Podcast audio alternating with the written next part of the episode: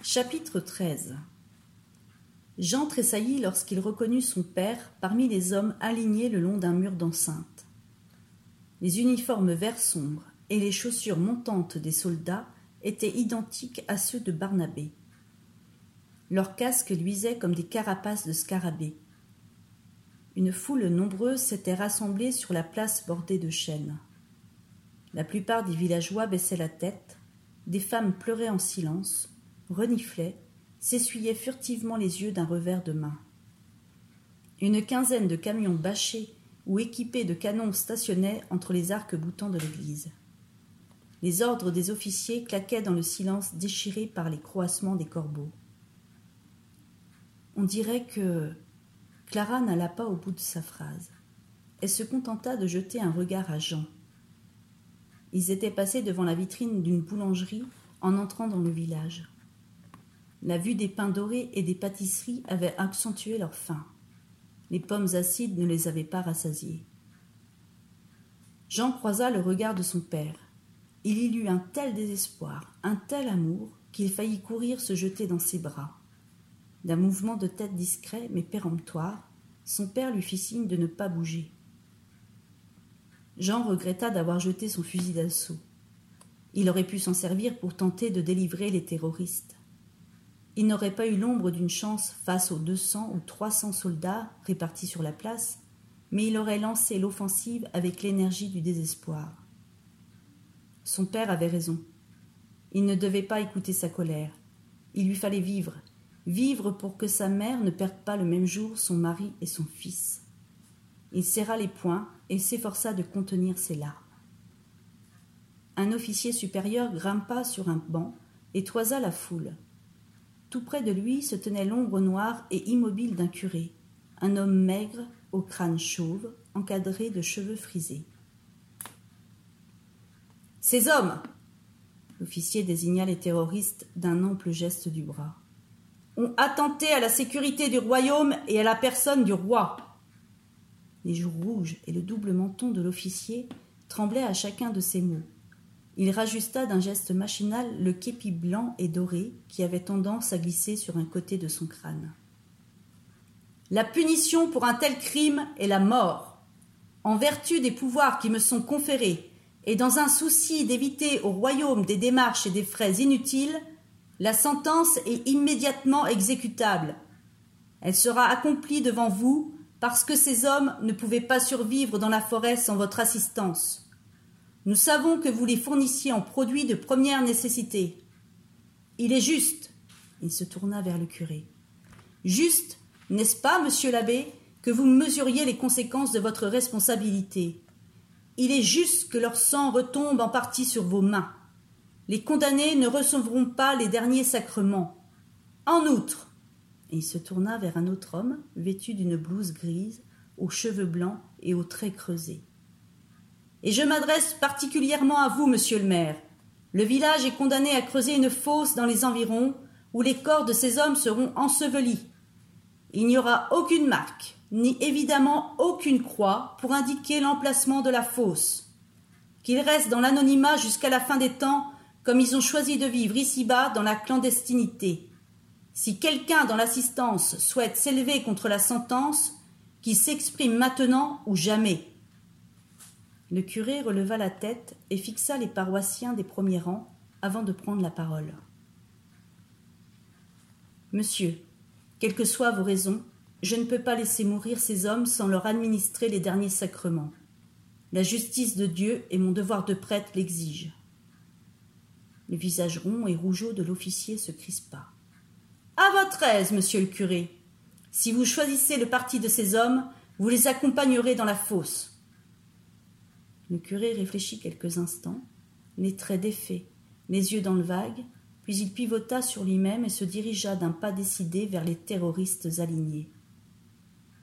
Jean faillit lui, emboîter le pas, mais un nouveau regard de son père, tragique, implorant, l'en dissuada. Y en a-t-il d'autres parmi vous qui souhaitent partager le sort des ennemis du roi? Aucun villageois ne bougea pendant que le curé s'arrêtait devant chaque condamné pour marmonner une rapide prière ponctuée d'un signe de croix. Peloton, en place lapit l'officier. Une quinzaine de soldats se répartirent à environ dix mètres des condamnés et épaulèrent leurs fusils d'assaut. Le prêtre parvint à administrer les sacrements avant de se placer au bout de la ligne. En joue Des femmes et des enfants se mirent à sangloter dans le silence irrespirable. Jean se mordit l'intérieur de la joue pour retenir le hurlement qui jaillissait de ses entrailles. Les larmes brouillèrent sa vue, mais il sentit sur son front, sur ses joues, la brûlure du regard de son père. Le désespoir le recouvrit comme une ombre. Il espéra jusqu'au dernier moment qu'un événement imprévu ou un revirement soudain de l'officier n'empêche cette exécution absurde. Feu Le crépitement des armes éclata comme un roulement d'orage. Une odeur de poudre se répandit dans l'air alangui par le doux soleil d'automne. L'un après l'autre, les condamnés s'affaissèrent sur le tapis de feuilles. Puis le sous-officier, qui, qui commandait le peloton, s'avança vers les corps enchevêtrés pour achever les blessés d'une balle dans la tête. Les détonations de son pistolet résonnèrent comme des répliques décroissantes de la première salve. Secoué par les larmes, Jean se maudit de son impuissance. Il maudit les hommes autour de lui pour leur silence, pour leur lâcheté. Les villageois commencèrent à se disperser. Clara et lui furent bientôt seuls au milieu de la place. Les soldats convergeaient en riant et en plaisantant vers les camions, sans prêter attention aux cadavres. L'officier supérieur, descendu de son banc, observait la dispersion de la foule d'un air satisfait. Jean s'essuya les yeux et s'avança vers les corps ensanglantés. Son père, touché au cœur, était resté assis contre le mur. Ses yeux étaient clos, son visage détendu, paisible, comme celui d'un dormeur. Jean prit tout à coup conscience de sa beauté. La fixité faisait ressortir la régularité de ses traits, la grâce encore juvénile qui transparaissait sous la barbe et les taches de terre. La proximité des soldats interdit à Jean de se coucher contre lui et de le serrer dans ses bras. Fallait-il donc que son père meure ainsi comme un chien, anonyme parmi les anonymes, dans un village perdu d'une campagne de France? N'y aurait-il personne pour lui rendre hommage, pour proclamer à la face du monde quelle vie bonne et courageuse il avait menée? Tu connais cet homme, mon garçon? Jean sursauta. L'officier aux joues rouges se tenait près de lui aux côtés de Clara. Ça fait un moment que tu le regardes. Jean se souvint des signes et des regards désespérés de son père et garda la tête penchée pour dissimuler ses larmes. Non, non, c'est juste que j'ai pas, j'ai pas trop l'habitude de voir des morts. Tu en verrais bien d'autres si tu avais la bonne idée de t'enrôler dans l'armée. Surtout, ne plains pas ces hommes. Ils savaient ce qu'ils risquaient en s'engageant dans un groupe terroriste. Tes parents habitent ce village? Jean secoua la tête. Je. je viens de la banlieue de Paris. J'ai trouvé de l'embauche dans un domaine agricole, pas loin d'ici. L'officier le considéra avec perplexité avant de se tourner vers Clara. Et toi, jeune fille, d'où viens-tu? Elle ne répondit pas, visiblement prise au dépourvu. Voyant que l'officier s'impatientait, Jean intervint. Elle ne peut pas vous répondre, elle est muette. Tu la connais? C'est la fille du domaine où je suis embauchée. Elle est venue me chercher sur la place du village pour m'y conduire. À pied. Oh, il n'y a que trois ou quatre lieues. L'officier dévisagea Clara. Elle n'a pas l'air d'une campagnarde pourtant.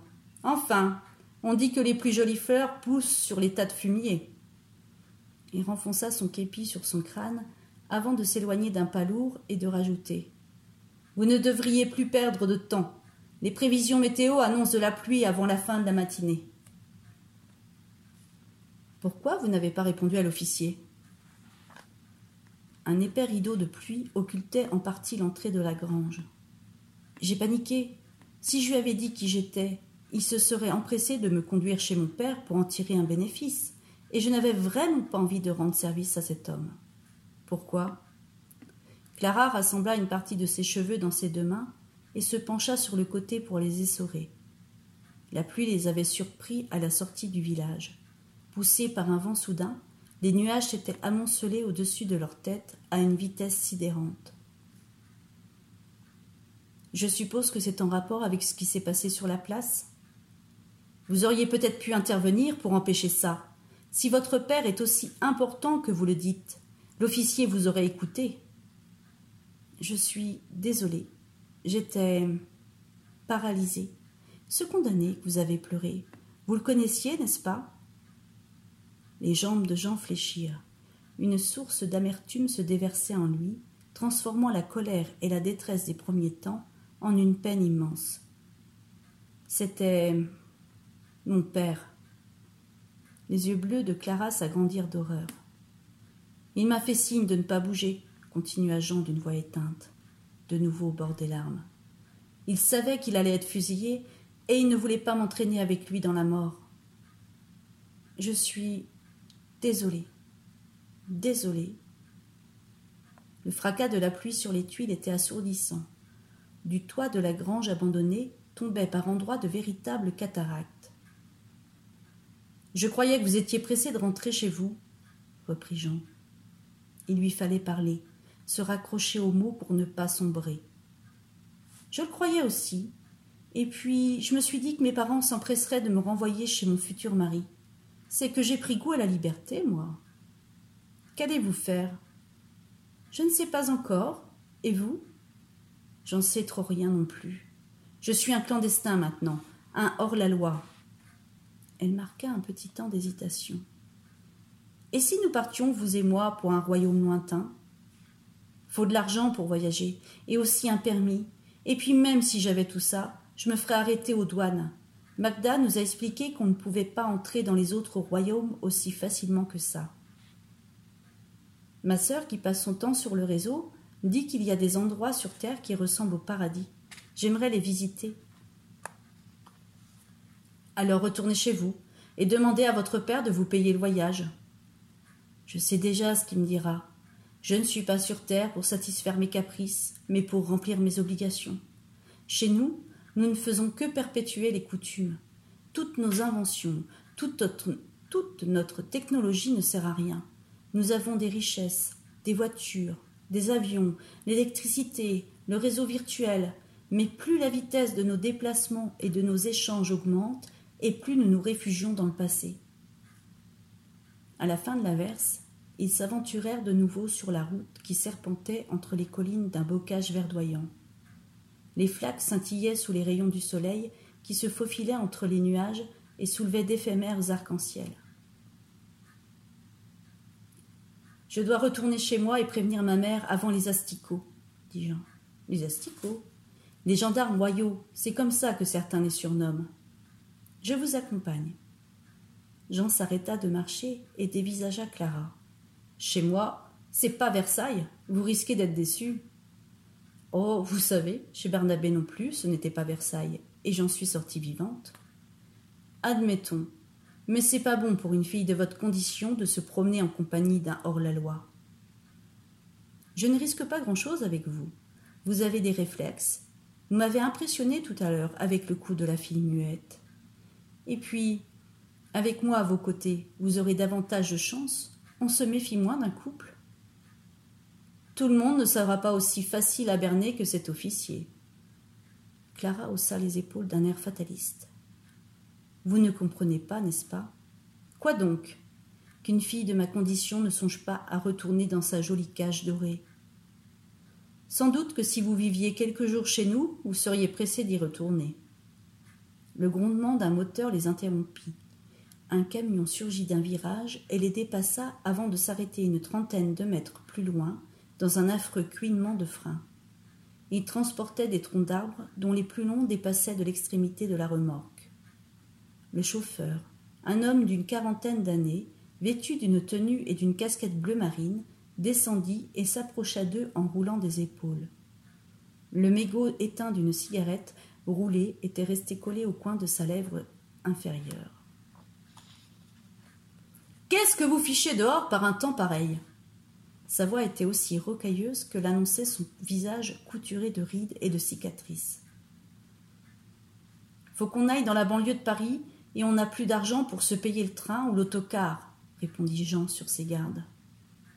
Où ça en banlieue? À Châtillon.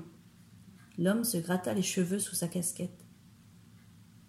Je vais pas jusque-là, mais je peux vous avancer jusqu'à Colombe. C'est là que je dois livrer ce bois. On devrait y être au milieu de l'après-midi.